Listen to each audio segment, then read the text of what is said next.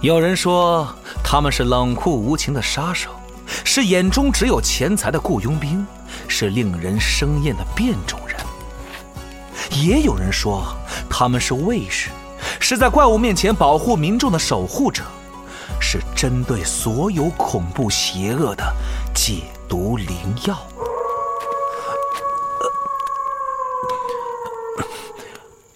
嗯，不过我认为啊，至少单说杰洛特，他呀就是个有点自大的普通人，并且有时候呵呵相当冒失。就拿丢剑这事儿来说吧，我的天哪，那可是猎魔人之剑啊，他怎么就那么随便的？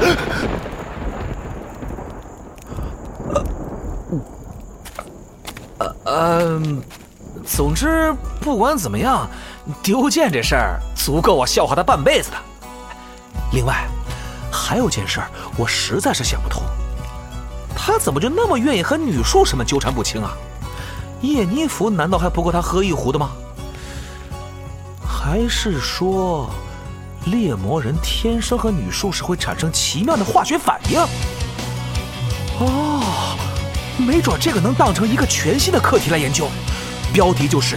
论猎魔人和女术士，闭嘴吧，丹德里恩！波兰国宝级奇幻文学，游戏巫师系列原作小说，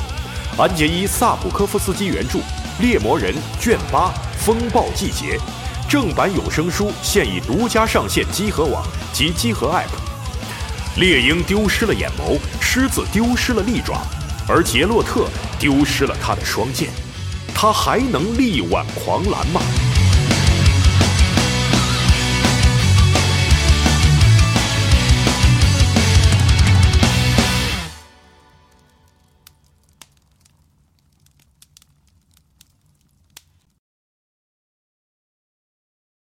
开始录了。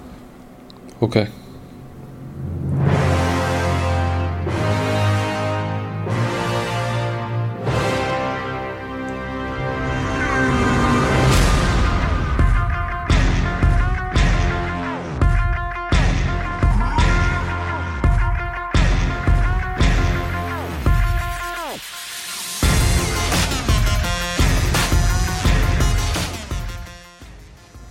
OK，听众朋友们，大家好，我是阿芬，我是谢如月，大家好。哎，大家再一次来到了这个节目啊，然后突然发现我们这个节目有一个新的名字了，回头我改一下名字。对，我们希望顺便说一下吧，就是我们希望这样的一个东西，也是其实也是因为经过了一段时间，然后集合的老哥们觉得这个咱们聊的这个东西还是有一定的价值的吧。可以作为结合的一个各种内容的一个大家爱听，对。啊，对。你哎，你又开始你又开始抢话了，对对不起，对上一期抢话又被狂狂被骂，你怎么这么贱呢？就是飞，就是不是因为因为是这样的，就我们刚刚没有录的时候，我们我们刚因为现在已经晚上很很晚了嘛，然后我们刚刚录的时候。谢楚玉就跟我说：“哎，每一次上节目之前都特别紧张。”我说：“不会啊，我每一次都觉得就是聊天而已嘛，对吧？我就和你在聊天，然后所以其实平时我我我录节目的时候，不管是现在也好，还是之前录海牛的时候也好，嗯，然后大家听的时候，感觉我讲话的状态还是相对来讲是比较松弛的。但是实际上，就开始之前的时候，我都会有一种奇怪的一种紧张感。”但是阿芬成天说，我一点都不紧张。但是其实一录起来的时候，我可以跟大家保证，他平时说话不是这样的。就是 我平常说话什么样子？就是我觉得可能是因为话筒的原因。对对，会会其实会绷住，你知道吗？你现在就是属于特别的着急的，想要把自己想讲的话讲完。然后的，我觉得潜意识里面是在于，就是你想的是，我赶紧把这话讲完，然后。我就可以跳脱出脱离那个讲话的那个状态，然后我就不用担心他会犯错，所以有这种嗯，给人一种有这么着急的感觉，对，对，就是心跳加速的这种感觉。但是我的话其实是属于一般开始之后的话，大概嗯，吹个两三牛两三分钟的牛就基本正常了，就会慢慢忘记这个在录的一个感觉。所以希望反正不管怎么样吧，反正就是给我们尽量把这样的一个呃节目，就是做的比较还是呃海牛的老的听众就知道了，轻松一点，反正就是还是以陪伴大家的一个感觉，然后深夜，对，然后朋友之间聊聊天，然后能够带有一些。实际的内容当然最好，然后没有的话，那也请大家多多包涵。因为之前也想过是想呃要不要做更多的那一些资料的一些收集，当然也有做啊，不是说没有做，就做了一些整理，调整了一些呃之前的一些看法，然后又发现了一些新的东西。呃，但是回想起以前录电台的时候，会有很。大的一个准备的压力，其实到后来的时候的话，这个东西就从一开始你会觉得好玩，有一个兴趣存在，然后到后来的话，慢慢就自己给自己很多的压力和期待，就有一点抗拒的那个心理了。到后来，其实我觉得大家应该都能理解吧。所以为了希望我们重新开始做这样的一个东西，因为阿芬其实也是以前我们的。一个老听众啊，就算算是忠实的一个听众，然后也是在他的一个强烈的邀请和一个鼓动之下，我说好吧，我们来试一试，然后再聊一下，呃，我的平常的一些工作，然后关于英雄联盟也好，然后再关于一些其他的一些相关的联想啊、杂谈这些东西，我们希望是，所以起了一个名字叫乱炖嘛，就是。好不好吃不知道，反正长度应该是管饱的，分量是管主要是够的。主要是和牛确实是一种非常珍贵的食材。这就 我之前三番五次就跟老谢说：“我说你快点给咱们起个名字，要不然没有的话我们就随便起一个。”然后，然后他就起了一个这样名字。我我当时第一反应看到的事情是。不要因为自己操作很菜，然后就起这样名字，感觉自己很下饭。一开始的时候本来想叫，不是叫海王电台嘛，然后后来发现好像价 价值观有点不太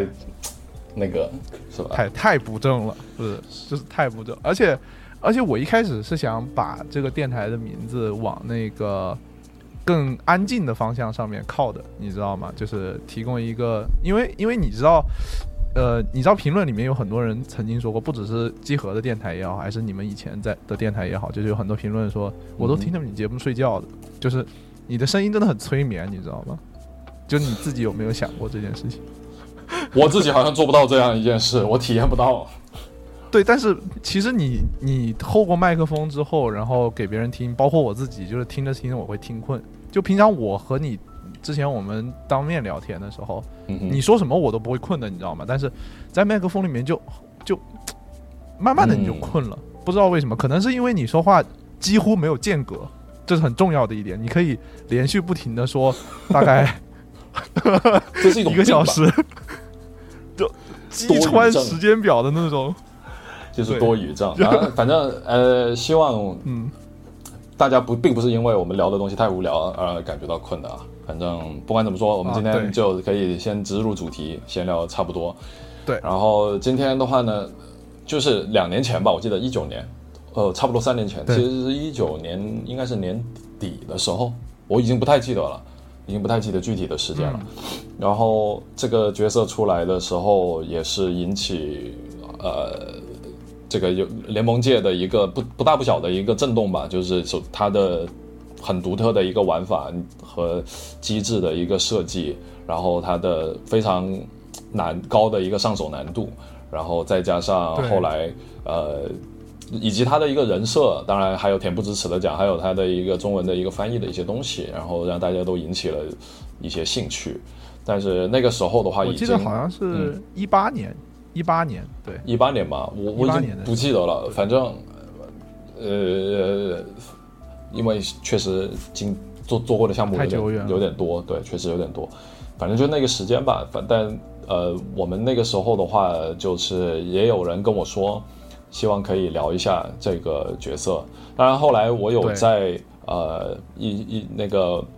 平台上面的话有发一个专栏的文章，有有写过他的背后的一些东西。联盟议事是吗？对对对，写过一些，但是嗯，就觉得可能很多人是不知道那篇文章发在了什么什么地方的，然后也不重要了，反正我也没看过，反正也不重要了。就是呃，借这个机会的话，然后我们想着说，哎，要聊一些，本来我们想说要不要聊一些新的英雄。比如说，现在大家知道我们又出了一个，这个应该也是这个月上线的，对。但是我自己是觉得呢，不是说它没有什么好聊的，而是说它因为人物的背景设定跟我们上一期聊过的泽利一样，也是属于祖安这个地方，然后人物的背景上设定会有一些比较的重复的内容，然后它所展现的这个带来的新的故事的视角的话呢，我觉得也比较怎么说呢？就好像你在泽利那一篇里面已经聊的差不多了，就硬再去凑东西的话呢，可能它就会显得水分很大，就没什么意思。然后就想了一下，我们聊一点啊别的东西。那一方面的话呢，我说厄斐琉斯本身来讲的话，也是属于我自己个人来就是做过的这些翻译里面的话，我我不能说很自豪吧，而是我自己觉得它是一个很有趣的一个一个案例，做过。这么多的英雄了以后的话，他是一个能够给了我很多的空间可以去发挥的一个一个角色。然后其次的话，还有一个点是在于呢，今天我们可以顺便聊一下一个关于世界观的一个问题。我觉得啊，对你昨天和我说的，是因为因为是大的一个设想，呃，算是一个我自己的一个个人的一个猜想，但不代表就是。我们总部的这些作者他们是怎么想的？其实因为我没有跟他们交流，这个是我完全从一个呃读者、从一个受众的一个角度，然后对于这样的一一一套世界观设定的一个想法、一个猜测，然后同时就因为最近的话玩那个游戏玩的太入迷，你说嘛，说出来嘛，就把他的小名儿说出来，这还这还大家还。这又不是不好说，这大家都知道，Elden Ring 嘛，对吧？对。然后反正我自己个人，我直接暴论，反正得说这个游戏，我觉得应该是在我还没有看到今年的其他的下半年出的游戏之前的话，我也敢说这个游戏百分之九十九是今年的年度游戏。是。他的前段时间我们什么都没干，就就天天玩这个。对。真的是什么都没什么都没干，每一天晚上。对连线，然后各种对，我们就是一边一边打一边挂着语音，然后就聊。但是实际上每个人玩的进度都不一样，然后就一直在交流。这种感觉，反正我们都会会继续跟大家分享一下这种体验啊啊。好的，好，我们今天的话，反正就是可以先大概聊一下关于厄斐琉斯这一个角色。这个角色的话呢，我发现有很多人甚至是不知道的一个概念是，就是。因为这是我跟一些人聊过了这个这个角色，然后呃，有些人我身边有一些朋友的话呢，他们就是说对于这个游戏，可能他以前是玩家，比如说 S 四、S 五、S 六，他玩的很多，但是后来的话，慢慢因为各种各样的原因玩不动了，或者是就直接退坑了，对。然后他们也不知道有呃知道有这样的一个新的角色，但是也没有怎么玩过它，然后他们。很多人是不知道这个角色，其实他有一个很独特的一个设定，就是在联盟宇宙里面，他的哦，你所有的这个也是当时我自己看到的时候，我会觉得很有趣的一个东西，就是他所有的语言的对白都不是厄菲琉斯自己本人的声音，而是另外一个很缥缈的一个一个女生的一个声音，所以使得有一些人一直到今天非常好笑的一件事情是，一直到今天你去。看，呃，比如说到 B 站上面去搜一些厄斐琉斯的视频的时候，一些集锦的时候，你仍然会看到有人说，这个这个妹子真的很很很厉害，或者怎么样，就我觉得还蛮蛮离谱的。不，我但但确实她在，对她确实，但也可以理解，因为之前的时候，不管是之前也好，之后也好吧，联盟出来的这些英雄的话，你听到他的声音。你都会知道那个是他自己的声音，哪怕是不会说话的唢呐，对吧？你听到的那些声音的话，也可以理解为是他自己的心声。而厄斐琉斯的话呢，是一个很独特的一个设计。这个设计的话，其实它有好处，也有也有弊端。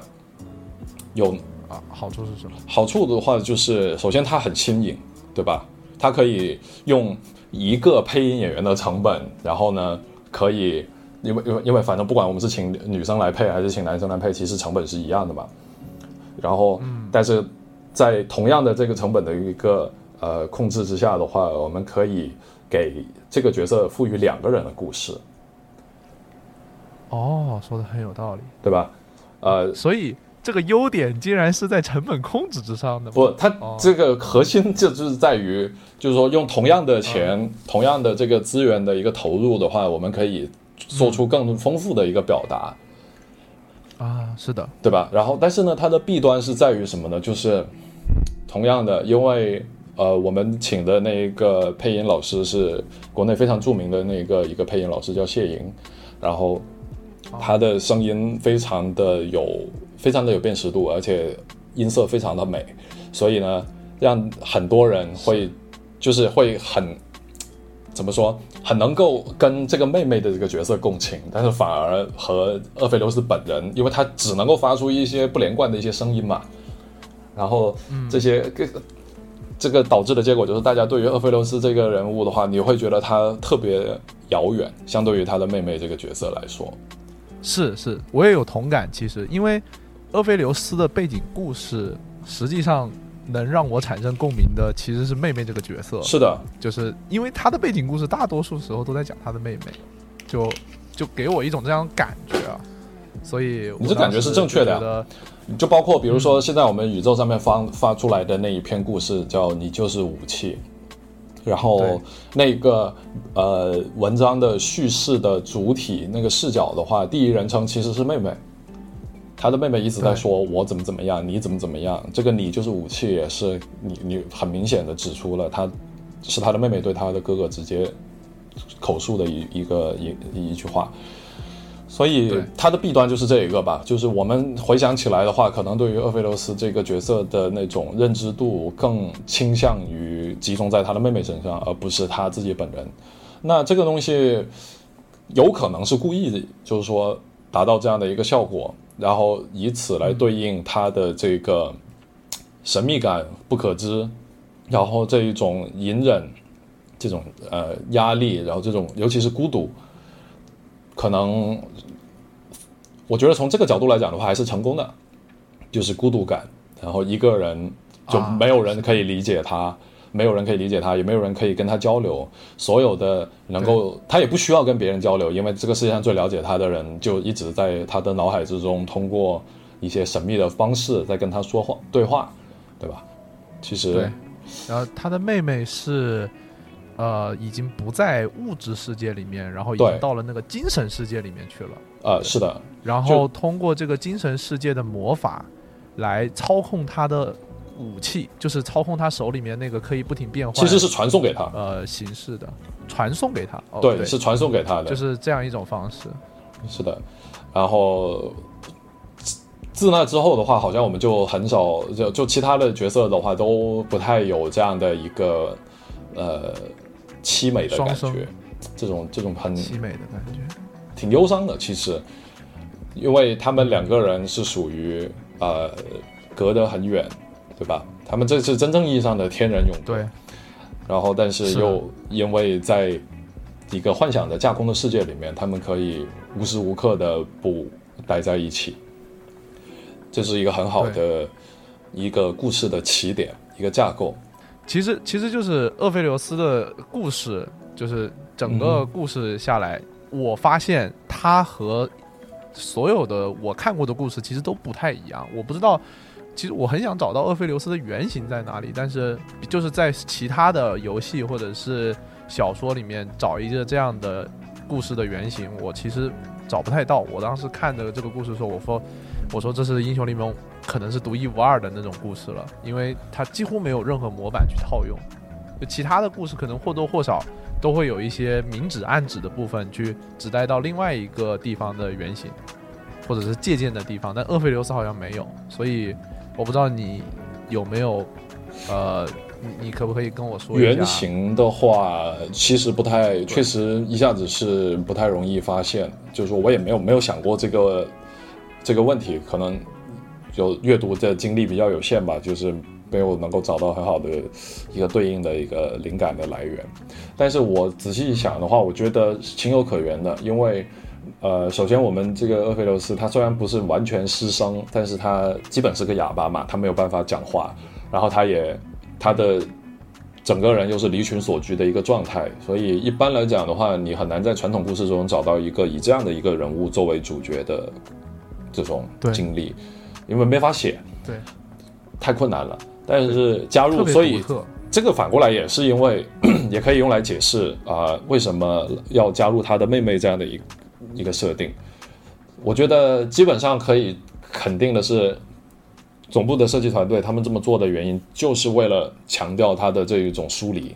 强调他的孤独感，强调他不不被他人理解，然后他也不需要任何其他人的理解，这样的一个非常深的羁绊，二者之间。啊，对，是，所以，用一句比较煽情的话来讲，就是厄斐琉斯他其实也并不在乎我们理解不了，理解不理解他。能不能与他共情，他其实也不太在乎。嗯，对他只，而且他也没有办法表达出来，因为他已经哑了嘛。对他也不屑于去用其他的方式表达，对吧？他虽然哑了，他可以写书啊，但是他也他也不不想。那实际上，如果听到这里的话，可能就会有一些朋友就会有疑问，就是那这个人他到底要干嘛，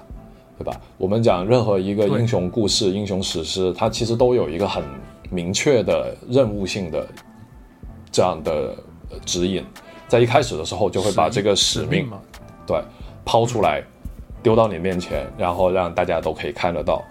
那在这个故事里面的话，其实他没有非常明确的讲，但是我们可以猜测到两件事情。第一件事情是，呃，先介绍一下大概这个背景，就是说我们在那聊的这个故事。呃，新新来的朋友可能不太了解啊，就是说英雄联盟的世界里面呢，有一个世界的最高峰，我们称为巨神峰，然后在这个山峰的周围生活着一群人，然后这一群人里面，他们有一个主流的教派，这被称为烈阳教派，啊，顾名思义就是一个崇拜太阳，然后追寻太阳的、赞美太阳的啊一个教派。对。对吧？我这个成分，我这个成分已经开始暴露了，太纯了，然后全全是一帮纯纯的太阳骑士啊。然后呢，但是在这个主流宗教大行其道的当下，还存在着另外的一个背地里的一个宗教，就是被称为皎月教派，也是顾名思义，就是月月亮的这个追随者。但是因为烈阳教派的人。出于某些原因，然后呢，他们掌握了这个主流的话语权，然后对把这个就把皎月教派的人视为异端，然后对他们进行绞杀。所以皎月教派的人呢就越来越少，越来越少。然后他们不知道为什么就打不过烈阳教派，啊，就慢慢慢慢退到了深山之中，然后在洞穴里，呃，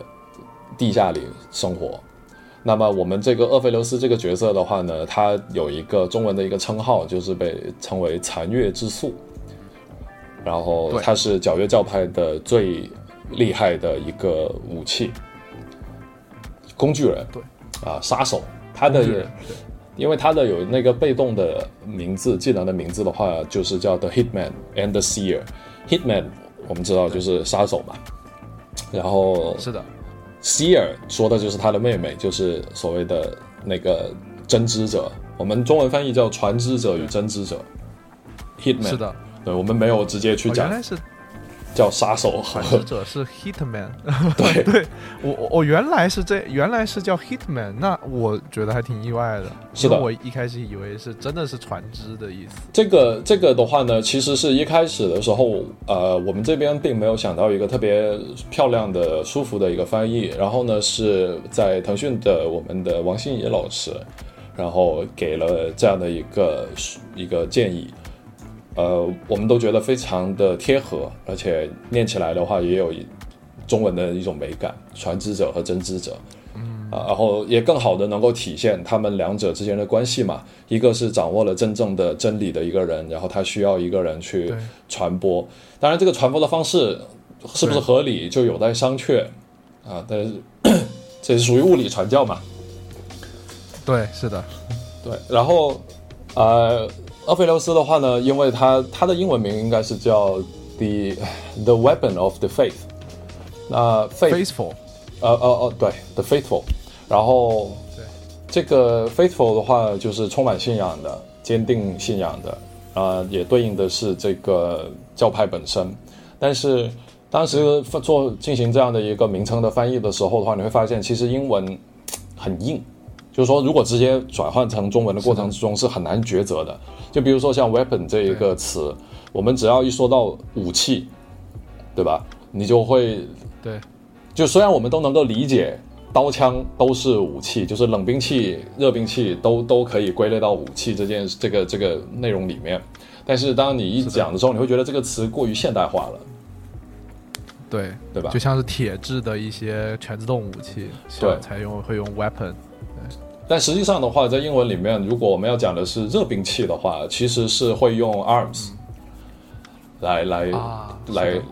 描述。对 weapon 的话，其实用在冷兵器里面，可能工具性的这样的东西上面的话，会更更常见一些，更常见一些。当然，我可能讲的这个不不是完全准确的，因为这是我自己平时看到的时候的一个感受啊，就好像。但是我我。我我一开始看到这个名字的时候，嗯，就是想到这个，这不就是信仰之枪吗？为什么为什么会对你你可以写月之死？对，如果我们说信信仰这个词，其实也是一个问题，就是因为考虑到，因为审美是一个上期我们讲过，审美是来自于逻辑嘛。那实际上审美的还有一个不可回避的一个点，就是在于猎奇，就是新颖性。就我我们就是搞搞这些创作的人，其实最担心的一件事情是你的感性很容易被无限的放大，然后因为你可能会对某一些东西你会特别的喜欢，就大家都有一都有一个体会，比如说你找到了一首你很喜欢的歌，然后或你你就会忍不住想要去听所有类似的这样的东西，然后就是放大，就是让自己沉浸沉溺在这样的一种氛围和情情感里。这样的一种审美的状态里，但是这么做的话呢，就很容易被别人看到的话，就会说你有点重复。如果我们作为创作者，我们就是一直在强调，比如说上次上一期我们也聊过嘛，呃，中国风格的东西，古典风格的文字风格好不好？当当然很好，但是如果一直都是那样的一个套路的话呢，大家很快就会看腻。那在这种情况下的话，无论我自己从一个创作的角度去对它进行多么好的一个解释，多么长就是呃深入的一个阐释，最终的话都会看起来有点像自说自话。我不知道我这样讲大家能不能理解啊？就是嗯。我我们既然讲的说一切以角色为核心，去围绕这个角色本身去做，那我们也是希望每个角色出来的时候都给人是不一样的一种感受，而这种感受呢，又在一一个大的概念下是统一的，对吧？所以信仰这个问题，这个词其实就是一个很好的例子，因为大家如果是对联盟的这个故事感兴趣，那么其实理所当然，大家都不是。对，只对英雄联盟的这样的一个架空世界感兴趣，你肯定会对各种各样的西式奇幻架空世界的设定的里面的发生的故事，都多多少少会有一些涉猎。所以，对，是的。但是信仰这个词，它对于中文来讲，它在中文里的这个分量和在英文里面的分量是完全不一样的，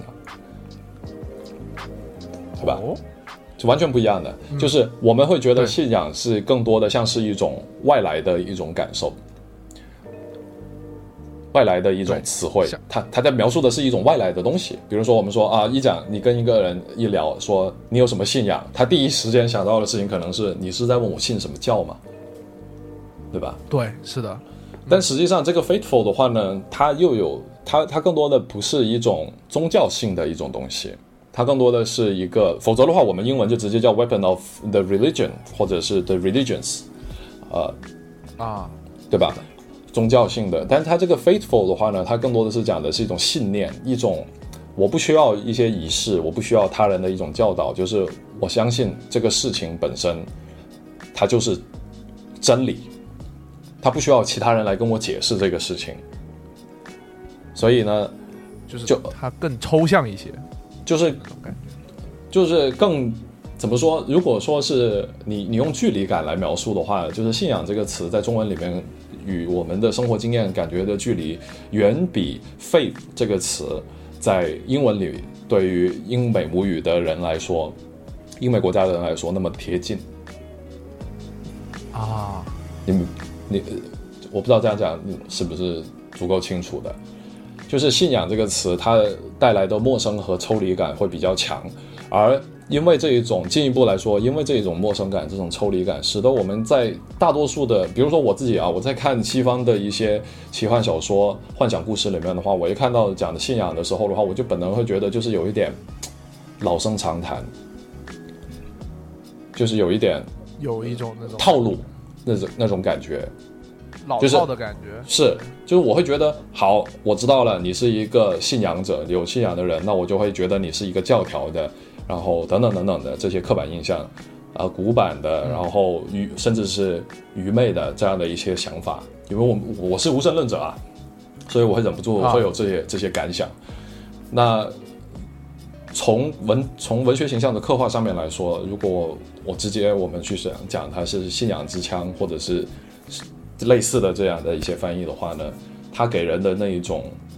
距离感就会太大了一些。就是大家见惯了这个信仰这个词出现在各种各样的作品里面之后，对，就不会对这个词产生一种呃情感上的一种共鸣，就是它很难打动你了。它很难唤起可能我们对于这个角色本身的一些感觉，因为他的角色一看到就会给我们一种。和月亮很接近的那种感觉嘛，所以如果是这个名字可能没有任何的指代到月亮本身的话，它看上去就像是一个普普通通的信仰。如果我们直接讲就是对，就就直接叫信仰之枪，那它好像就离我们想要表达的那种味道的话呢，就是稍微远了一些。所以后来思来想去的话，不如就直接想。那他的这个信仰的核心东西是什么呢？我们就不如就直接点出来好了，就直接叫就就是月亮嘛。但是这这个月亮又和我们之前的那个英雄皎皎呃皎月女神戴安娜，她的那一个称号里面的皎月呢，又感觉有点不太匹配，对吧？因为皎洁的月亮感觉很美，很充盈，对，那种美感是丰丰盛的，对，是的。而且他本身是残疾嘛，他不能说话，他是哑巴。一方面，这个所以后来就想了嘛，这个残月这个意象，这个意象的话，对于我们来讲就更贴近我们的审美语境，对吧？对，大大家应该都背过吧，是吧？今宵酒醒何处？杨柳岸，晓风残月，就是他的一个意象和他自带的这种残残缺的审美。凄凉的美感，bad ending 式的美感，是我们非常熟悉的一种氛围。然后把它放在一个带有明显的古希腊式的一个背一个一个城邦，古希腊式故事的风格的城邦里面的话，它有一种奇，我觉得还蛮神奇的一种相容性。就是它肯定是不是一种原生的审美，但是放在一起的时候，有人会觉得挺有意思的，挺有趣味的。就是现在你回想起来的话，你会觉得，哎，赋我们做的这一套语言的包装，赋予厄斐琉斯的这样的一套语言，和他所来自的那个地区，他所原本身处的那这那个氛围，形成了一种还蛮特别的味道。我觉得至少，呃，至少从我这个感觉来讲的话，我觉得是是有这个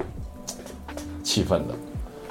所以就干脆就把这个残月这个东西放进来。作为他的一个一个称号，而且对不仅这个“残”字不仅对应他自己本身的残疾、本身的残缺，也代表的是皎月教派现在的一个零落的一个状态，对吧？因为啊，是的，已经被烈阳教派背景故事里面快干碎了嘛，被烈阳教派快屠光了，已经就是因为当时就背景故事，可能有一些朋友没有看过，不知道，就是当时。出现了一个百年难遇、几百年难遇的这个月河现象，然后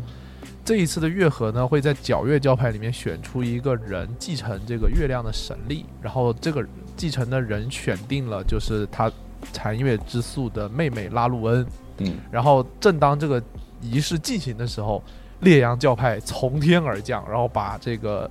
皎月教派的人杀的七七八八。对，然后对，然后当时是说，嗯，就连残月之宿本人都已经败下阵来，就就已经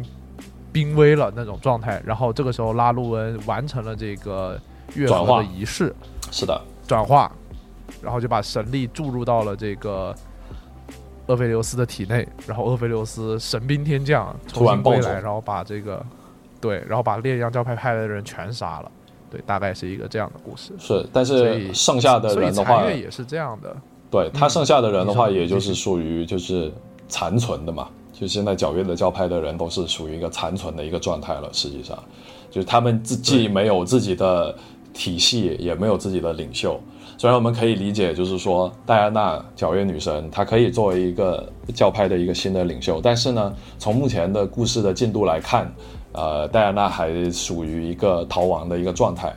因为她在被她相爱相杀的那个雷欧娜嘛，他们以前是很好的朋友，但是因为就立场不同，所以呢，雷欧娜在一直在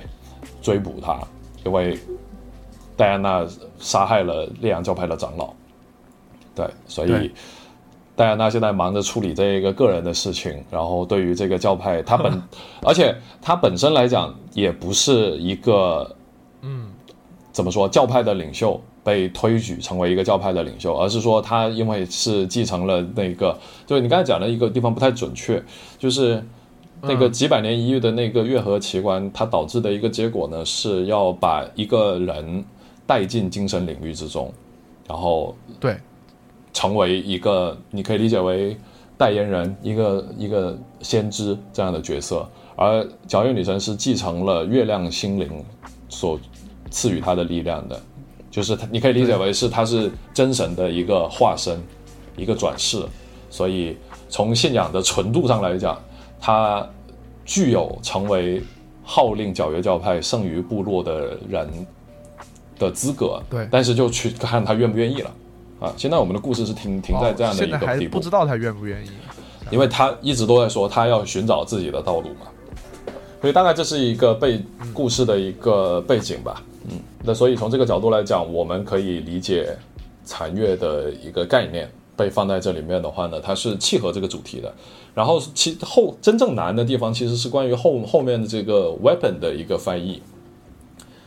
因为刚才嗯如前所说。weapon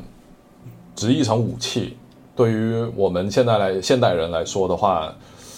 不太容易。就是它它的缺乏美感是一个，然后其次的话呢，是会觉得它有点更像是火器这种感觉。虽然厄斐琉斯在游戏里面也是用枪的，但是那个枪和我们日常概念里面所理解的全自动半自动武器还是有根本的差别。至少，对它有它是一个魔法兵器啊。然后后来思索了半天，然后决定是说采用的一个翻译的思路是像当年的 Bobby 的重做以后的那个名字叫圣锤之翼嘛，其实它的英文就是 The Keeper，The Keeper of the Hammer，就是啊锤防锤女，成分 成分又暴露了，然后但是这个。Keeper 这个词现在已经太难用，用太多了。其实说白了，真的太多了。就是我们我们都会讲什么守护者什么的，对吧？而且后来觉得用这个圣锤之翼这个名字，给了我们这个残月之术很多的启发。就是我们可以用一些形容词，中文里面比较灵活的一个现象，就是用形容词拿出来作为一个名词性的解释。所以就把肃静的这个肃，同时它也是肃清的肃。然后把它放在这里，那一方面对应的是俄菲琉斯不能说话，然后他是一个很沉默寡言的一个人，不是寡言，他就根本就无言的一个人。然后同时，而且也很严肃，非常严肃，是的，非常严肃。然后而且呢，他身背的沉，他自认为自己背负着要去啊拯救皎月教派的人的使命。其实他对刚才我们漏了一个地方没没没讲啊，话起一半，就是说厄斐琉斯这个人物的一。使命是什么？他其实对于他来讲，他的个人的使命来讲，他其实就是他本身从小到大，他和他的妹妹就是被教派里面的人抚养长大，就是作为这种传知者和真知者的角色培养一起长大的，然后也是的，希望的就是他能够保护教派，能够呃成为教会教教派的一个兵器。这就是他，他从小本身就是被当做兵器培养。是的，从小就是工具人嘛。然后后来他长大了以后，除了继续践行这样的一个使命之外的话呢，他还有一个很重要的一个使命是，只有在这个过程之中，他才能够和他的妹妹沟通。只有他，是的，因为他这个设定里面是说，他并不是天生就是哑巴，他是被一个。神秘的一种花的提提炼出来的精华，然后喝下去了以后，他就失声了。那一种花，对，叫什么暗夜之花吧？我记得很很正常的、很普通的一个名字。夜战之花，夜战之花，背景故事里面。对，夜战之花。然后，那他的妹妹因为在精神领域之中没有办法与他相见，但是在精神领域之中的妹妹，唯一可以聚焦。就是在茫茫的物理世界、现实层面之中聚焦他的哥哥的方式的话呢，就是这种毒素，就是定位这个东西。他们所以实际上，然后呃，对于厄斐琉斯来讲，他在践行自己的使命。他喝下那一个药了以后，才会具有啊，我们在游戏里面看到的他的这种能力，可以自由的召唤不同的武器，然后在战场上大杀四方。所以啊，就是魔法的力量。是的，他必须要这样的一个东西，啊，才可以跟他的妹妹沟通。而这种沟通呢，其实又是完全是单向的，就是他并没有办法回应他的妹妹，但他知道他的妹妹和他在一起，所以他的他自己个人的追求，其实是就是相对来讲要简单很多，也可怜很多的，就是他唯一能够见到自己妹妹的方式，就是成为杀人的兵器。是，啊，所以他的这种肃穆，他的这种悲怆的感觉的话呢，我们希望可以通过这个称号可以比较好的传递出来，所以就起了这样的一个名字啊。我觉得回过头来看的话呢，我觉得效果还是不错的，啊，起码它第一足够特别，然后当你看到了的时候的话，你会对它产生一些不一样的印象。它肯定要比信仰之枪这样的名字的话，会产生更多的印，呃。观感上的一个冲击，然后同时的话，我觉得与他的整个，这里我们就要说，就我觉得我们配音老师做的非常好，就他讲话的过程之中，他妹妹的赋予他的那一种表达和声线，会让人感觉非常的动人，然后会觉得他是一个既坚强，但是同时也是充满了感性，然后。一直一直希望能够帮助他的哥哥，能够呃抚慰他的哥哥这么样的一个妹妹的形象，是是让人印象非常深刻的。所以再结合他这样的一个名字的话，这种对比就会格外的显示出那种凄美的氛围。对，然后而且厄菲琉斯其实当时喝下去的时候是为什么呢？因为他觉得自己力量还不够，然后他又要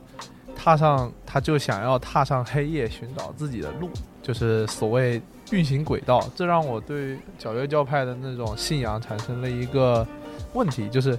他们是信奉的是就是月亮的本身的这种意义，就是运行轨道的这样的一种意义对，这种其实说白了。你点到这个点，我觉得从某种程度上可以解释为什么这两个教派，其实在远古时期的时候，这两种信仰是共存的。但是后来为什么一个壮大了这么多，一个变得这么的示威？其实很简单，我觉得就是皎月教派它的整个的这些仪式，你看个人的巡礼，我们说了，就是它是一种充满神秘学色彩的东西，就是每一个人，你你就说我这个教派，我这个角月教派，你你我不许诺你什么东西。对吧？它跟我们现在所知了解的世俗中存在的、现实中存在的这些宗教有一个很大的不一样，就它不许诺你任何东西。我们在现实生活之中，现在还存在的这些宗教的话，其实它都涉及到一个一个一个 promise，这个这个这个承诺其实是关于彼岸的，关于来世的。最简单的就是，比如说基督教嘛，你相信你你你全心相信上帝，天主教说的对吧？全心相信上帝，然后服侍他，做主的羔羊，做主的仆人，你将来承诺你死了以后会进天堂，否则的话你就要下地狱嘛。这是我们非常熟悉的一套话一一套话术。然后但是对于皎月教派来讲，他他没有这个玩意，他不许诺关于来世。你你相信这个宗教，你是我们的这个信徒的一个很大的部分的原因是在于这是世的世袭制的，就是它它是一种对于这个世界的一种认知，而这个认知的话呢，是我们代代相传的。就就就这个这个这个东西并不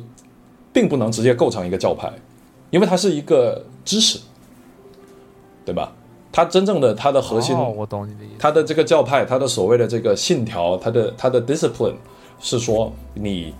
要去进行自己个人的巡礼，哪怕走上黑暗的道路，你也要找到属于自己的那一个轨道，就像天体运行一样，你要寻找到自己的轨道。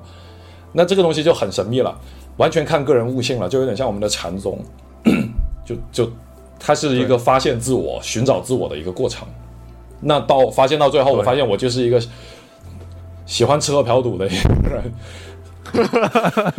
对吧？纵横夜场呀，我的轨道就在忽闻迪厅岸上潮信来，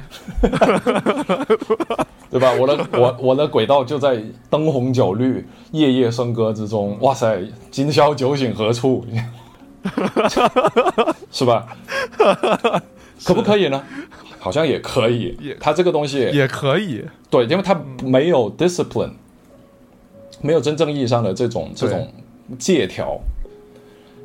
对吧？但是烈阳教派就不一样嘛，烈阳教派的话呢，就是我们有一系列的这种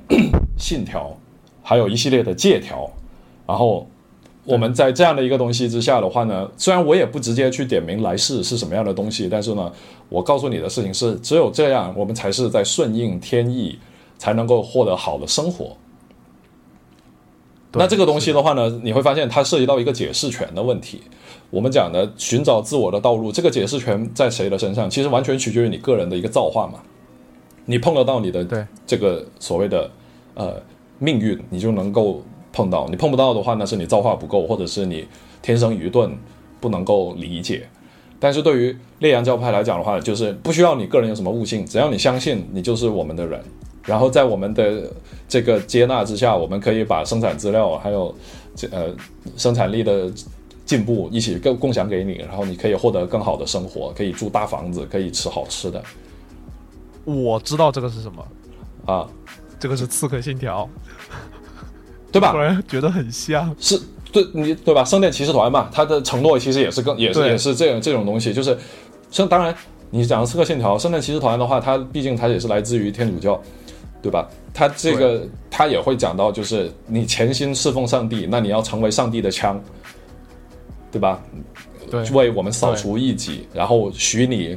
关于来世的承诺，他也有这个部分。但是关于来世的承诺，我们都觉得哦，可以，你可以这么说，反正谁也不知道嘛，死了以后到底是怎么回事，我们都不知道嘛。但是至少我会发现一件事情，就是相信你的、加入你这个教派的人，被你们认可了的这些人，过得吃香喝辣。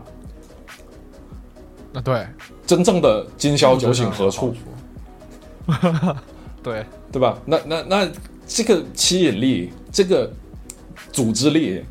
远比我们去说啊，我们强调个人的修为，强调个人的造化，这个吸引力大的太多了。是的，所以就慢慢慢慢就变成了这样的一个，而且而且我刚才说的，你看这样的一种区别的话，会导致一个。两个势力的话是它是恶性循环的，越来一个越来越强，然后它越大，它组织越大，它吸引的人越多，然后愿意把自己的生产资料贡献出来的人越来越多，他就所谓穷人越穷，富人越富嘛。对，那皎月教派必然示威，必然变成残残存的一个状态，是就大会变成一个这样的结果，是。而可怕的事情是在于。或者说悲剧性的事情是在于，残月教呃这个不叫残月啊，皎月教派的人，他们并不觉得自己的这个做法有任何的问题，更单纯的是一种，哦，这是我的修行，我我我要自己飞升，很我要自己完成自己个人的精神进化。对，就你你有没有突然觉得很像朝圣？就是某些人然后信仰某一个东西，然后去朝圣。这么一样一个过程是啊，对，是啊，就是就是在这个过程之中，我是完全认为我自己在群里的过程之中，我在和我自己的精神的最核心的东西在对话嘛。对，是的，我在唤醒我这个精神的内核。而才呃皎月教派的人只会觉得，你们为什么要这样对我们？我们明明什么都没有做错，我们只不过是想要按照自己信奉的方式生活，寻找自己存在的意义。我们到底做错了什么？就是我们在这里讲的，其实是一种呃，就是怎么说社会现象，或者说一个社会形成的过程之中的一个背后的一种心理动力，就是为什么有一些教派会越来越大，然后。因为它解决了不仅仅是关于来世的承诺这种虚无虚无缥缈的东西，它同时的话也解决了一些世俗之中。因为毕竟不管怎么样，你承诺我死后上什么天堂，你你还是要解决我明天吃什么的问题嘛。对，是的。如果你你能够让我看到啊，教会的人穿金戴银，完了以后又备受社会尊重，所有的人看到他们都要礼让三分，然后完了以后你又告诉我，如果我老老实实。加入这样的一个教会，然后每个星期去做礼拜，然后不仅死后可以加入天堂，我还有机会可以成为他们中的一员，那我干嘛不去呢？宗教发展往往是从那一些就是生产力比较落后的，然后文化水平不高的地方先发展起来的。就是当你上层的人发现这个东西的时候的话，它其实已经是一个燎原之势了，已经是。扩展的非常的很多地方都有它的这个势力存在了，是基督教就是这样发展起来的。他也最开始他也不是说，呃，突然被呃罗马教廷或者罗马皇帝奉承宗，哎，是罗马对啊，我操，对是。然后他是他是要不然特别要不然基督怎么，然后就承认对，要不然耶稣怎么死的呢？对不对？是哦，最近耶稣不就是被罗马人处处决的吗？对，就是最近看了挺多关于这个的东西，当然这个就扯远了。是的呀，这个这个就扯远扯远了。对，所以这里的话呢，我刚才就讲了一下，就是说我自己个人对于这样的一个故事为什么会发展，就是这这个地方的事情为什么会发展成这样的一个解读。嗯，对。然后，但是接下来，嗯，其实我们已经聊了很久了，已经聊了啊乱。乱炖就是这样的啦。啊！是各位听众，其实我们已经聊的挺多了。现在已经是 现在已经是凌晨一点钟了，因为因为今天今对就有一个人是吧，跟我约好的上个星期六录音，然后拖到了星期一，然后今天星期一呢，结果我又和另外一位老师的录音撞上了，他录到了他录到了十一点晚上，我就只能对都很辛苦，但是嗯。大家都是喜欢聊天嘛，一一一开始一开头就停不下来。是，然后那我们接下来的话可以开始讲下一部分的一个东西。但关于翻译的这一块的东西的话，我觉得我们其实也没有什么必要在这一边再特别详细的去讲。可以大概说，我该讲的东西其实都文章里面都写过了，所以可以把那个文章里面的内容直接拿过来，然后到时候我们贴一下放在时间轴里面，大家可以看一下就好了。好，不，我们还是要照顾一下其他平台的。对，当然我欢迎下载集合 A App，然后来看时间轴，有时间轴的内容会丰富很多。因为因为有的人对，我我特别喜欢，我特别喜欢贵司的这个这个产品，真的，而且是应该是属于现在嗯，现在在这个电台界、播客界好像是独一档的一个存在。哦，是因为以前海牛就是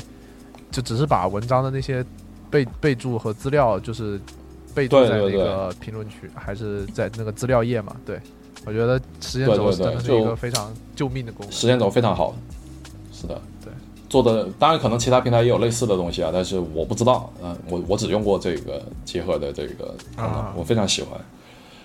可以听可以看嘛，是吧？对。然后关于翻译的这一块的东西，因为之前甚至后来也包括很多的其他的平台，比如说抖音啊，然后 B 站啊这些 UP 主们的话，都把这些东西都拿出来，都有多多少少都有讲过。所以我觉得自己再讲一遍的话，就显得有点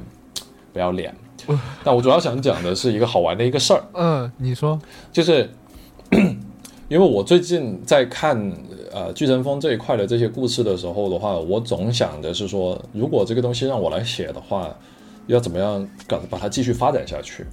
那这里面的话就涉及到一个核心的东西，就是关于世界观的设定。因为其实刚才我们讲的这一些烈阳教派、皎月教派，他们之间有一个最核心的摆在明面上的一个分歧，就是这个世界到底是什么力量在主宰的啊？他们是在这个问题上有核心的分歧。烈阳教派显而易见，他会觉得太阳是主宰一切，是万物对的根源。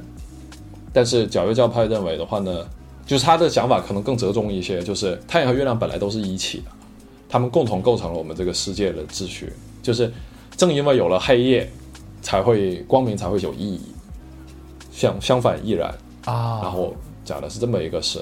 因为它更折中一些，它并不是说。呃，皎月取代太阳，对，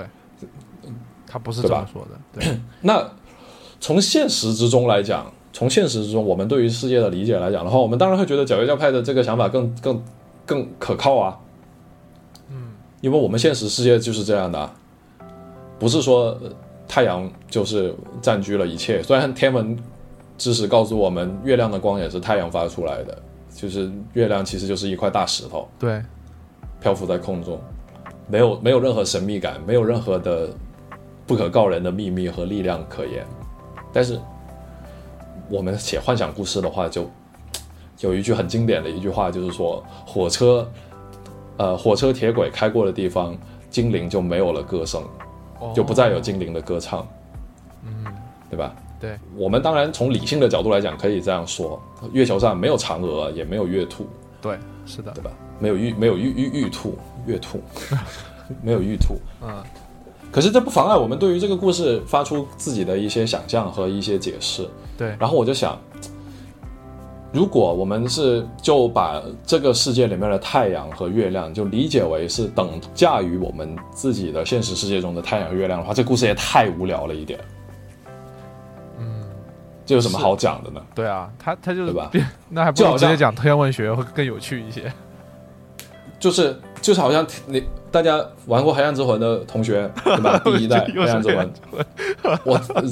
我我不装了，我忍不了了。呃，就是玩过《黑暗之魂》的同学都会觉得说，哦，都会知道这里面有一个叫太阳骑士的人，对不对？对，索拉尔，索拉尔都会知道，然后也都会知道有所谓的太阳王，对吧？对，乌心王葛温，曾经的太阳王。那我们会觉得那个世界里面的太阳是我们现在所说的这个太阳吗？不太会。对对吧？我们倾向于理解它不是，因为如果是的话，就太就没有神秘感了。对，我们会觉得那个地方的太阳，而且到后来《黑暗之魂三》的时候的话，你会看到这个世界里面的太阳会变成一个黑洞嘛，黑色的圆环。对，是的，对对吧？那我就觉得 OK，我们有一个可能可以尝试的一个空间，就是首先去解释在巨神峰这个世界里。在英雄联盟宇宙这个符文之地这个星球所存在的宇宙里，他所说的这个太阳和月亮和我们说的不是一回事，它是一个自己幻想的一个太阳和月亮，对吧？然后我就说，哦，OK，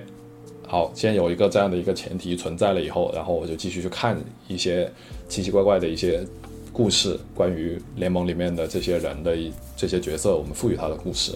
然后就发现一个很有趣的一个现象，这个现象是这样的，就是。几乎你能看到的跟皎月这个教派有关的故事里面的话，它都逃不掉一个主题，就是关于记忆。哦，关于时间这样的概念是，比如说，呃，皎月女神有一篇这样的一篇故事，叫《夜祭》，祭祀的祭。然后这个故事其实很简单，就是讲的是她跑到一个地方，不知道为什么要打一个怪兽，然后就。那个地方就是一个石头的一个平台，然后上面刻着很多奇怪的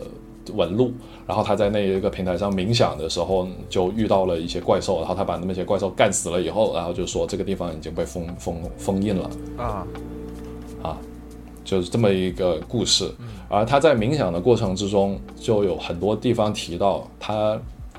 看到了这个地方以前的样子。他会看到。这里以前是生长着花草树木，然后后来又说这个地方曾经有一座繁华的城镇，但现在已经不存在了。就他会讲到有关时间的这个概念。他首先我要讲，他这个行为感觉就特别像《艾尔登法环》里面去打封印监牢。哎，哎，等一下，我一下子没有绕过来。为什么？为什么是封印监牢？不是就是那一些那些散散布在交界地各处的那一种地上一个圆形的石盘，然后旁边有一堆，对哦，对吧？就很像啊啊！但但是题外话就是既视感，我 反反正可能说不定宫崎老师老师也是我们。也也有是了解的，回头哎，太不要脸了，这样讲，让在日本的同学去一下 FS 社，然后一进去看见他在打《极地大乱斗》，是这个画面就过去直接说姓宫崎的出来，天哪，好的，就是他的对他会讲关于回忆，关于时间，然后呢，包括在厄菲琉斯的故事里面，他也会讲。他的记忆出现了错乱，就是厄斐琉斯那一篇，你就是武器啊，那一篇故事就写的非常的云里雾里。他就是说他在回忆里面曾经见过一个，他在脑海里面见过一个异邦人。啊，那个异邦人其实他原文写的是 the the barbarian，就是所谓的野蛮人。但是我们在翻译处理的时候的话，因为不想让大家一说野蛮人就联想到的是弗雷尔做的，因为我们对比上下文前后的逻辑看来看去的话，觉得还是。用一个比较中立的一个描述是一帮人就比较好一些。哎，但是有一个事情我是想要说的，就是巨神峰附近是有野蛮人的，然后在这个在那个潘森的故事里面也提到了，然后他们确实是生活在巨神峰附巨神峰那一个领地之外的这个这个人种，然后。然后是巨神峰的那些人把他们就拉库尔族把他们称作为野蛮人，但是他们，但是你如果是在这里用异邦的话，我不知道这里的异邦指这在在原文里面是不是就是指那些，呃，在就不好确定的野蛮人，就是不好确定，因因为因为我们直接去讲野蛮人的话，因为你说的这一个是属于就是说。呃，你了解更多的这个故事背景的情况之下嘛，你知道有可能是，但是问题是，呃，如果单纯从这篇文章本身来看的话，我们就是希望就是用一个更加中立的一个可进可退的一个说法，是的，然后放在这里，对，然后他就说他在记忆里面见过一个这样的一个人，好像是见过，但是他又不确定那个是记忆还是还是幻觉，然后后来他就真的碰到了一个那样的一个人，而他不。他那个那个人一帮人就被烈阳教派的人在追杀，然后他就路见不平出手相助，然后把烈阳教派的人全部都干死了。以后，然后一帮人正要感谢他的时候，他又把那个一帮人给干死了，就非常的错乱，一视同仁。呃，因为因为他因为他应该是当时，嗯，那个一帮人应该是当时带着一把弯刀，然后呃。厄斐琉斯把是为了把那把弯刀要回来，然后这把弯刀语言不详，但是呢，应该不出意外的话，应该是戴安娜的武器。哦，而这个里面的话呢，可能就隐含了一个这样的未写出来的一个故事，就是说戴安娜在逃亡的过程之中，她可能发现了一些东西，因为因为她其实本身来讲。他杀害烈阳教派的长老，并不是他的本意，他并不是一个嗜血的一个人，而是出于一种愤怒、一种力量的失控。然后，所以他可能在这个逃亡的过程之中，经过反省了以后，他认识到了一些事情，然后呢，就把这个武器给扔掉了。但这个这个不是我的说法啊，这个是我在网上看到的一些人对于前后的这些故事的串联起来的一个猜测、一个解读。哇，这个。这个脑洞开的还蛮大的，但是很合理，对，对，而且很有意思的事情是，那个那个玩玩家外网的一个玩家，然后顺便也提到了一件事情，就是说雷欧娜在这个时候在干什么？他提出了一个很有趣的一个设问，就是说雷欧娜到底知不知道，呃，戴安娜所说的关于日月同辉这样的历史这样的真相？就是说，皎月的人，他们的信仰本身并没有什么过错，然后而且曾经在远古时代，皎月和烈阳是可以和谐共存的。对，如果他知道这一件事情，就是说，因为我们知道，呃，雷欧娜他也是在自我开悟的一个过程之中。对，如果他掌握了更高位面的知识，那么这个东西对于他来讲应该不是一个陌生的概念。对。而且他也会理解这个所谓的真相是什么。在这种情况之下的话，如果他还是一一味的要去追杀皎月教派人的话，这个角色就是崩崩溃的。对，是的，他一点都不讨喜了。所以我们，但是我们看到，在目前来讲的话，雷欧娜的故事里头没有任何一篇更新出来说他有了一个思想上的这样的一个转变。那我们只能理解为他还在这条路上。这里有一个很好玩的细节，就是雷欧娜也在登攀攀登巨神峰。这里面有个背景也要交代一下，就是说，在所有生活在巨神峰周围的部族，他们。就生活在巨神峰脚下的这些这些呃人，他们有一个信仰，他们相信的一件事情就是说，只要能够顺利的爬上巨神峰，通过山峰的考验，就可以升格变成半神一般的存在。对，是的，这是他们的一个信念。事实上，确实是这样的。对，只是，只是它背后有一个更大的一个阴谋。其实啊。因就所谓的心灵嘛，他们转世为心灵嘛。对。而实际上的话，我们会从凡人的角度来说，我们会觉得那是成为半神，变成一个更高的一个存在。但实际上的话，那是变成了远远在太空之中的外星种族，就是所谓的心灵的一个更高级的工具人啊。这样的呀？哦，那还对对啊。哇，这我还真不知道。是这个就是巨神峰。之所以，嗯，就是被各种各样的巨神峰的背景故事串联起来，可以你可以看到的一个解读，就是所谓的巨神峰来自于巨神族，对，是的，巨神族，而巨神族是这个这个是明白纸黑字写出来的，然后巨神族生活在遥远的深空之中，就外星人嘛，嗯，然后巨神的内部也有很多的纷争。然后他们之间各各个心灵，就心灵也是属于巨神的嘛。对。然后他们之间就是所谓的杰出的巨神的代表，他们掌握了更强大的力量的强者新王。然后呃，他们互相之间互相之间也要进行破碎战争。对啊，你这样的概念。然后。都是这这这一点都不，这不是很很清晰嘛？啊，是大家之间反正都会不和嘛。啊，不是这样的故事，又不只是又不只是我们在讲，也不只是宫崎英高在讲，对，然后暗黑破坏神也在讲啊，魔兽世界也在讲啊，对，更高位面的存在，他们各自有各自的意识，有各自各也有各自的这个领土的争端，对，所以他们就互相之间的话，要在各个世界各个位面培养自己的势力。啊，心灵就是其中的代表，就所谓的这些被心灵选中的人啊，他们就是在符文之地争夺符文之地的这个代理人。因为有一个比较需要清楚的概念，或者说现在还依然模糊的概念，是你继承了心灵的力量之后，你是否还会有自由意志？就是像潘森，有有一些，反正现潘森有一些是有的，潘森是有的。不，潘森一开始曾经，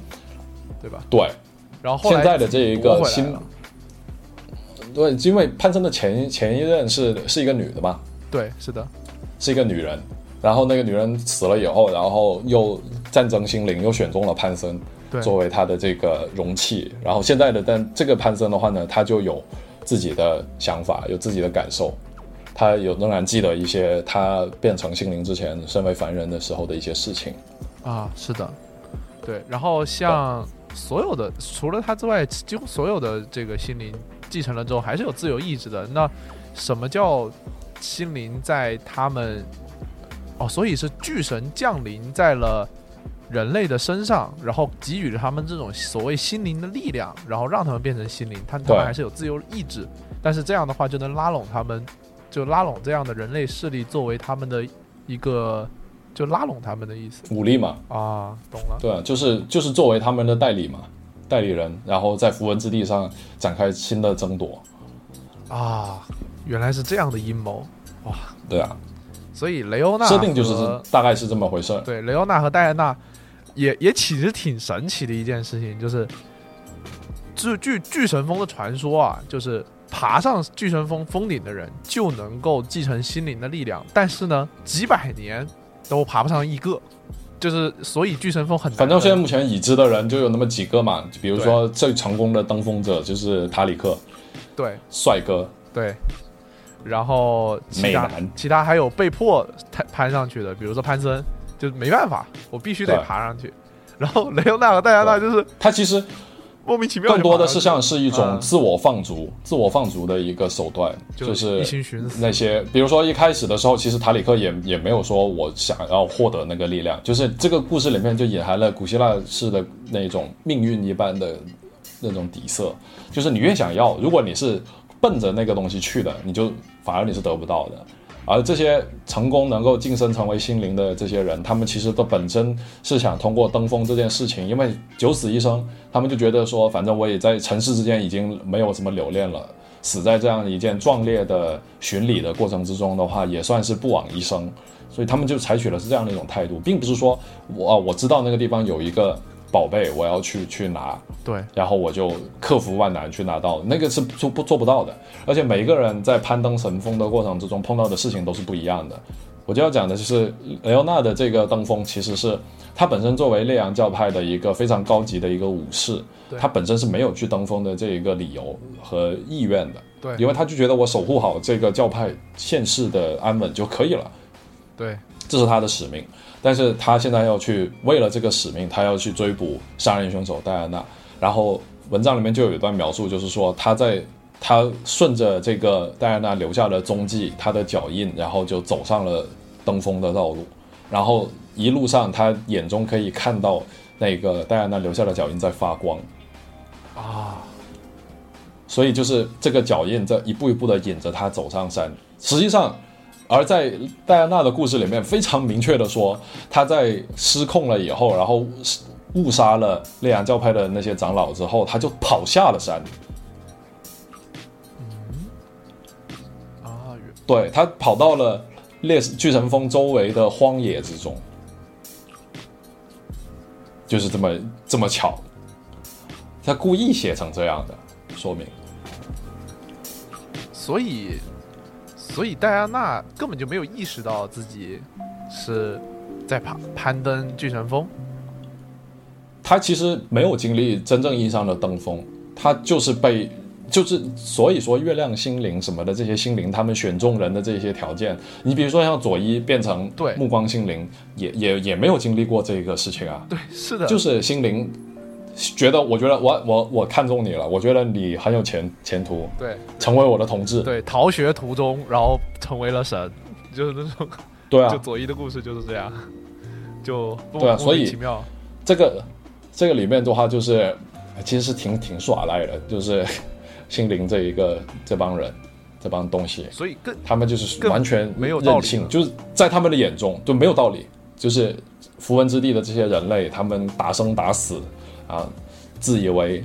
波澜壮阔的英雄史诗，在心灵在更高背面的存在的眼中看来就是儿戏。我想要你们怎么样，你就怎么样。就是我们看到的一个情况是，戴安娜在经过登峰，她攀登神峰的一个目的是为了寻找所谓的真正的答案。烈阳教派在隐藏着，不愿意让世人知道的真相是什么。然后她在顶峰遇到了月亮。对，嗯，满月满月女王。我跟你讲啊，那个 护符 关心少女的传说里面，就是说女孩从小追寻着星星，然后最终遇到了月亮。哦，啊啊，是这样的吗？那这嗯，对啊，这是这是满月女王她那个就是有一个跟她有关的护符是拉尼给你的，上面是这样写。哇，我好，他非常羡慕这记忆力，我我可我可能看了都不记得。哦，原来是他就是那个提升智力。提升智力的那个护符。哦哦，那我懂为什么你记得了，你是智力战士，对我聪明武士，我，聪明武士，对，好的，继续，而且我拿的 用的武器也跟戴安娜一样是名刀月影啊，不是，那是把大刀，对，就有月光能量的一把刀，反正。是的。然后戴安娜在登峰结束之后，成为了这个呃，被一种奇异的存在占据了他的身体之后，然后他就看到了皎月教派这一个古老的这种信仰啊。然后当他恢复了自我的意识以后，你会发现，对吧？这个时候他是没没有被夺舍的。当然你也很难讲，其实某某种程度上来说，他已经被夺舍了。其实很简单的一点就是，这么攀难攀登的。巨神峰有多少专门为了攀登巨神峰而训练的那些勇士们，全部都倒在了那个山顶上。如果各位有看过那个英雄联盟的设定集的话，就会发现就是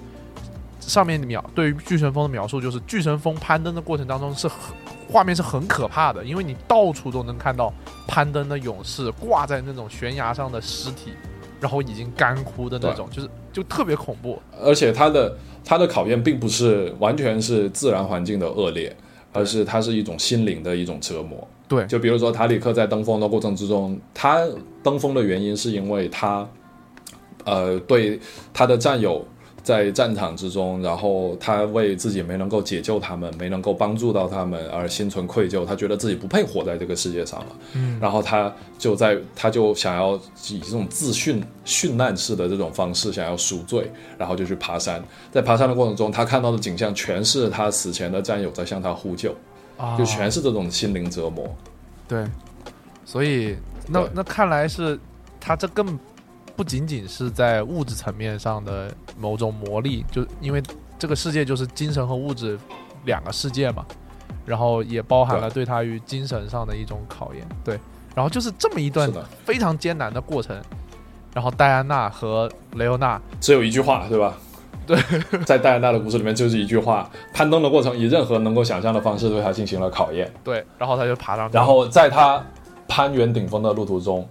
时间似乎都停止了。对，这个又是回到我之前跟你讲的，跟时间跟记忆好像一直都有关系。是的，就是，然后，反正戴安娜的话呢，就是说，现在我们看到的一个故事的现状，就是戴安娜她已经登峰已经结束了，她已经下山了。其实，嗯。然后，但是雷欧娜应该还在追寻她的过程之中。啊，是的。然后你刚刚说的关于就是外网的朋友有猜测，为什么这段时间雷欧娜在干嘛嘛？然后其实雷欧娜的故事里面也是说到了这一点。我个人认为啊，因为他他的故事其实很统一，就是他可能就是想要回去，他可能是去争夺了烈阳教派的权利，或者是说他去稳定整个部落。因为他其实他的毕生任务，或者说他的人生信条，就是让维持这个烈阳教派的统治，就是稳统治的稳定，就是他可能是一个这样比较换换我们话来说，就比较安稳的那种人。对他可能是在干这个，但这样的话，故事就会显得稍微有一点点平淡。我觉得比较好玩的一个故事的写法是什么呢？就是一开始的时候，我们先树立烈阳教派，感觉很正义啊，太阳的光芒。万丈金光抚慰大地上的一切，嗯，然后是一种正义、一种美好、一种黄金秩序的一种象征。然后这个时候突然冒出来一个皎月教派，然后说不是的，其实这个世界原本的时候的话，太阳和月亮是共同统治这一片地地呃大地，然后共同展现他们的恩惠和神迹。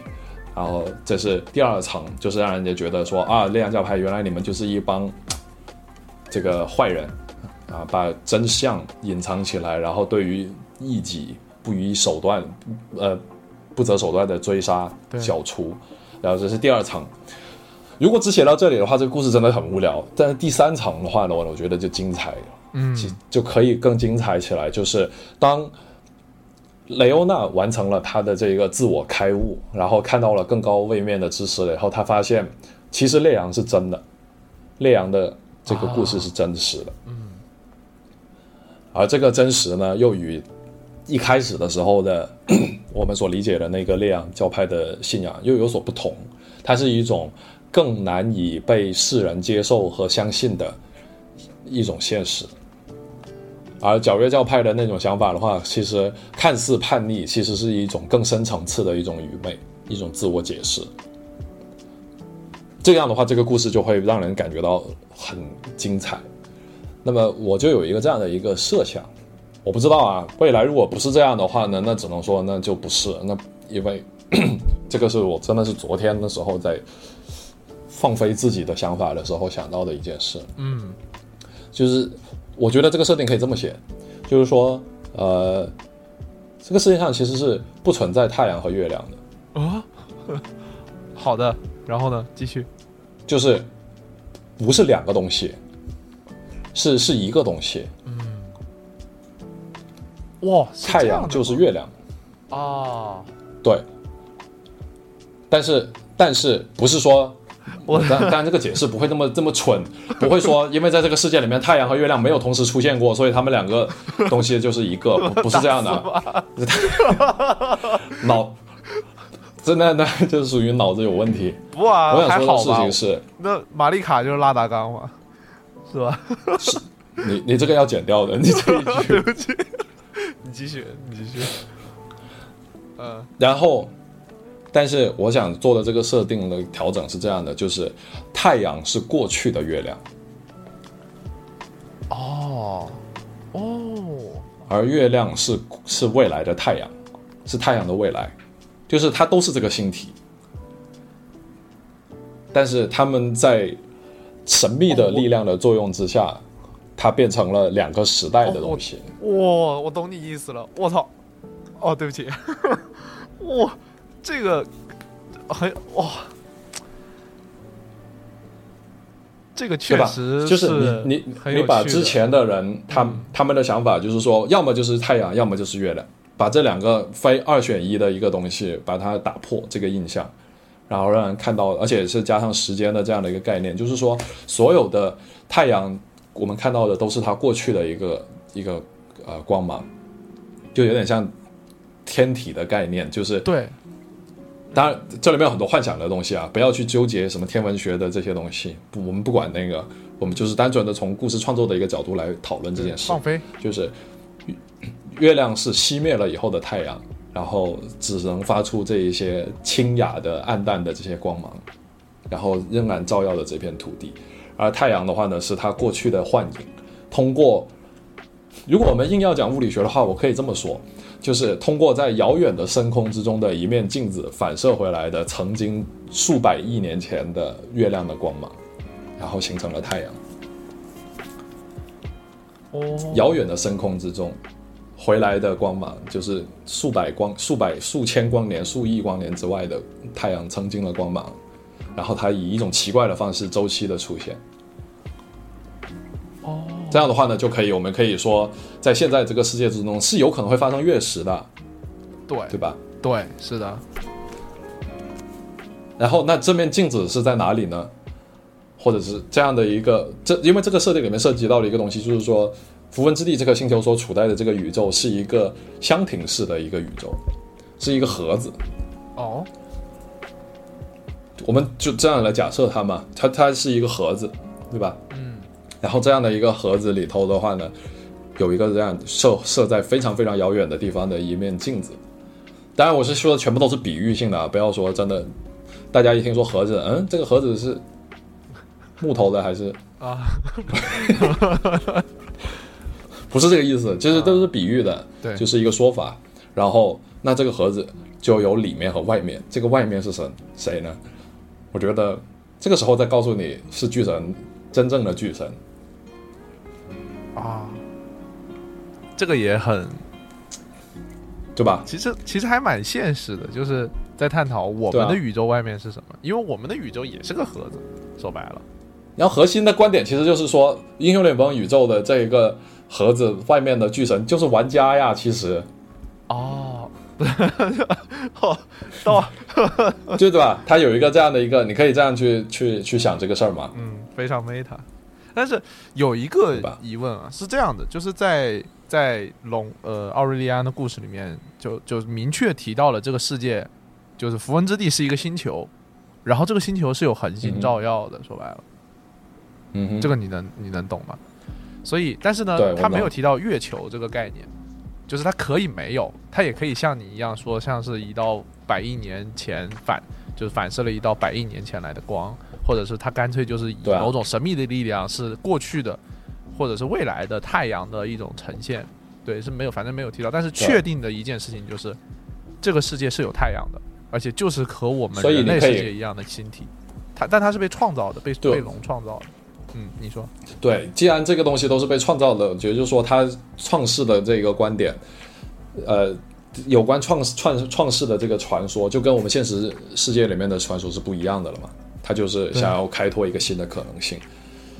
然后这个东西可以用来解释大家看到的那些宏伟的那些过去啊什么的那些，为什么会有时间？为什么会有记忆的那一些错乱的地方？就是因为曾经的那些光，这些物物体，这些世间的存在，他们曾经留下的光芒，然后跟着那一个太阳的光芒一样，从遥远的宇宙的彼端重新回到了这里嘛。对吧？对，你想这样的一个设定的话呢，就会让他们之之间的这种争斗的话呢，就更加的有一种悲剧感。是，就是没有人能够看得清这个世这个世界的真相，除非他们能够进入到太空之中。对，当然我说的这个只是一种很粗糙的一种设想，但是我自己是比较喜欢。世界观的这样的一些一些放飞，因为反正我这样想又不犯法，对吧？就就很有意思。是谁说不是呢？你记得吗？之前我之前我不是跟你也讲过，我说我关于还有一个世界设定的一个想法嘛。其实那个确实我也觉得很很有趣。是哪一个？对，是这个。哎，这个问题问的非常好。大家一听就觉得哇塞！大家一听就觉得哇塞！我们平时的交谈。好有文化，没有 内容充实，就是就是那个呀，就是我说我们设想一个这样的世界，它也是有白天和黑夜的交替，但是它的白天和黑夜的交替，嗯，对吧？它不是不是来自于恒星的照耀和地球的自转，而是在于深空之中存在的两个无上的巨神，然后神明一般的存在，高级的生命体，然后他们在进行亘古一般的战争。他们两个人在械斗，啊，然后拿着兵器在互相对砍，然后他们每每兵器相击的时候，迸发的火花就照亮了这个世界。然后当他们的刀剑分开了的时候，世界就会陷入黑暗，然后如此往复。在他们的时间里面，在他们的世界里，这个时间只是一瞬间，但是对于我们的地球上可怜的人类来讲的话，那可能就是。几几几千年、上万年啊，然后每一天都是那刀剑相击的一瞬间迸发的火花，照亮着这个世界，对吧？就是这种世界设定。是，呃，也非常期待，要是有一天有人把它做成了游戏，就对。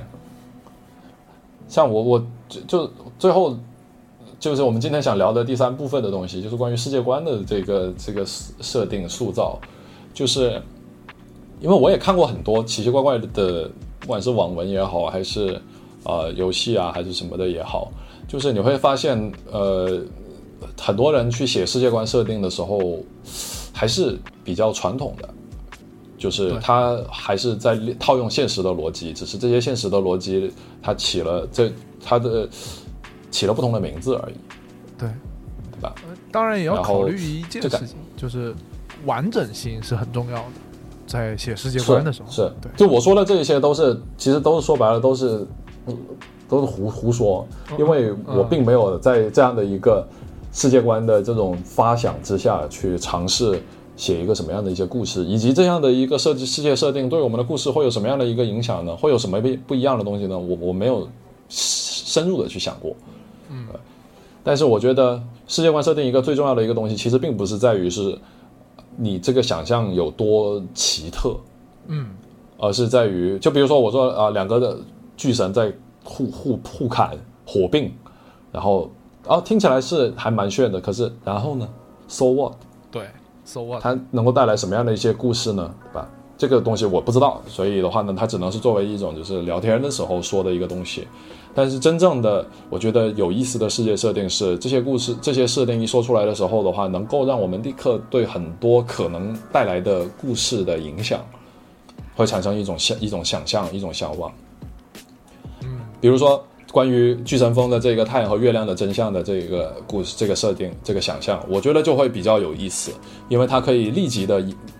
影射、呃映射到、投射到戴安娜和雷欧娜。雷呃是叫雷欧娜对，戴安娜和雷欧娜这两个角色，他们各自的选择，他们对于世界的认知，然后最终最终回到的是对自我的认知上，就是我在这样的一个真相、这样的一个世界之中，我到底扮演什么角色，我到底实现什么意义？那那这个问题其实最终还是会回到我们每个人的自我的这个追寻之这是最根本的那个话题嘛，寻找自我，认识自我。对，我们只有在这一点上才能够与这些故事里面的人物达成一种共情。对，这也是人物魅力的来源。对，就是你一定要写到最后的话，你可以尽可能的去丰富你的想象力，但是最后的是他会如何的影响这些故事里面的人物，以及他们受到影响后做出的抉择，我要怎么样嫁接到自己的身上，如何产生共情，解决的肯定都是这个问题。不解决这个问题的世界设定没有意义，就是它可以再怎么样酷炫都好，再怎么样精彩。奇绝都可以，但是如果它不能够落实到这一点的话，它就只是一个世界设定而已。因为你知道，因为你知道，我也写那个小说嘛，以前现在也写，然后我就是一种写的不错。我我我我现在就是我不写世界观，就是我的故事里面没有任何世界观，你知道吗？因为我知道我写不来，我真的写不来。就是我觉得这是一件特。我觉得能写世界观的人真的很厉害，很厉害。但是，但是呢，我其实是发现我是可以写一个故事的，就是它故事是可以脱离世界观的。就是，但是我我其实我不太了解说世界观是否能够脱离于故事，然后有它独有的一种魅力存在。然后从嗯单纯的从嗯世界观一一我们看过的一些可能世界观的书来看，其实。哪怕是没有故事的话，它作为某一种设定集，然后去产出一些艺术作品，类似于画集啊之类的东西，可能它也会有一些它属于它的魅力，也有它的功能吧。对，但是我看了很多之后，我发现其实我可能我更喜欢的还是故事本身，就是我真的是一个很喜欢很喜欢故事的人。至于世界观什么的，嗯，我我还是认为它可能是叙事的一种辅佐。对，就是对，当然。就回到还是最核心的，还是说的是人的命运嘛，在不同的世界里，人的命运是相是是相通的。嗯，是的。说到这一个，我又想起来之前也是去年的时候，我们不是讨论过的那个神奇的世界观嘛，就是一个海盗团体，流浪的海盗一群人，然后他们通过神秘的仪式成为了这个组织的成员了以后，他们就会共享一个梦了。哦，是的，我想起来了，对吧？对，这个其实，对，也可以跟大家也可以分享一下嘛，就是我觉得很有趣味的一个设定。当然之后会怎么样也不知道啊，反正就是反正有过这样的一个想法，就是说有一群生活在海上的一群海盗，然后呢，他们的这个组织里面的人，凡是通过一个神秘的仪式加入这个组织的人，他们就会开始做一个梦。然后这个梦呢，是在一艘船上，在海上一一个陌生的一片海域上，然后航行。然后这个梦呢，永远是它会定期不定期的出现重复，每一次出现的时候都是重复的内容，就是航行到一一从从这里到那里，然后重重复了这段旅程，然后同时你在梦里面会看到相同的事情不断的重复。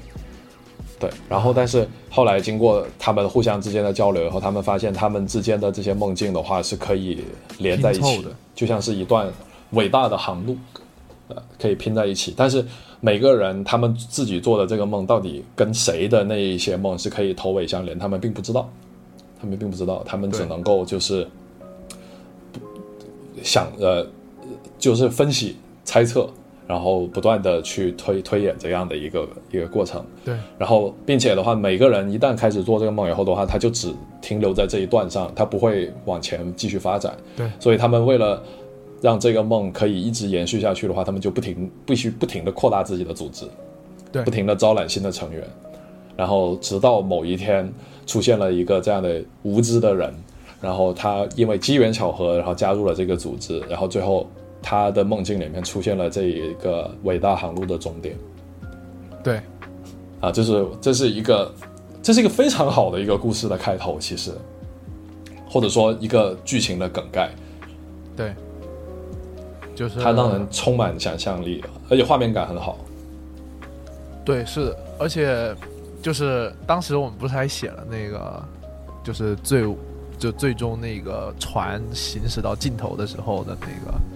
样子嘛，我记得，对。我记得那个是我写的，就是，就是航航航路的尽头是一个巨大的瀑布，然后船驶过去，然后并没有掉下去，而是飞，直接飞了出去，就是发现他们一直其实没有在航行，这个船一直在漂在海面上，是被魔力所拖着的，但是，呃，就是后来，但虽然故事后来没有什么没有什么进展了，但是确实是当时让我们着迷很久。就是那样想象的那样一种感觉，是的，非常有趣。所以这些东西，这些东西都会让人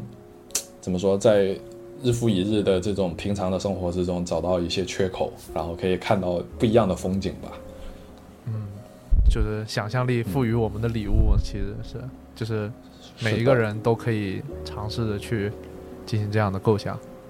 而且而且他希望我能够将来，我希望。对，我希望将来有一天能够把这样的一些想法，我不知道这算不算是呃有创意、好的创意，因为单纯的这种吹牛打屁其实很没有什么价值，都很正常。对，顶多是茶余饭后的谈资。但是我希望是通过一些方式，将来有可能可以把一些想法可以用别的方式可以把它呈现出来。对，对啊，希望是这样。就现在我有一些这样的这种这种机会吧，可以尝试一下。希望将来可以跟大家聊更多的有关呃，如果将来有一天真的可以实现的话，可以让跟大家分享这一面想法。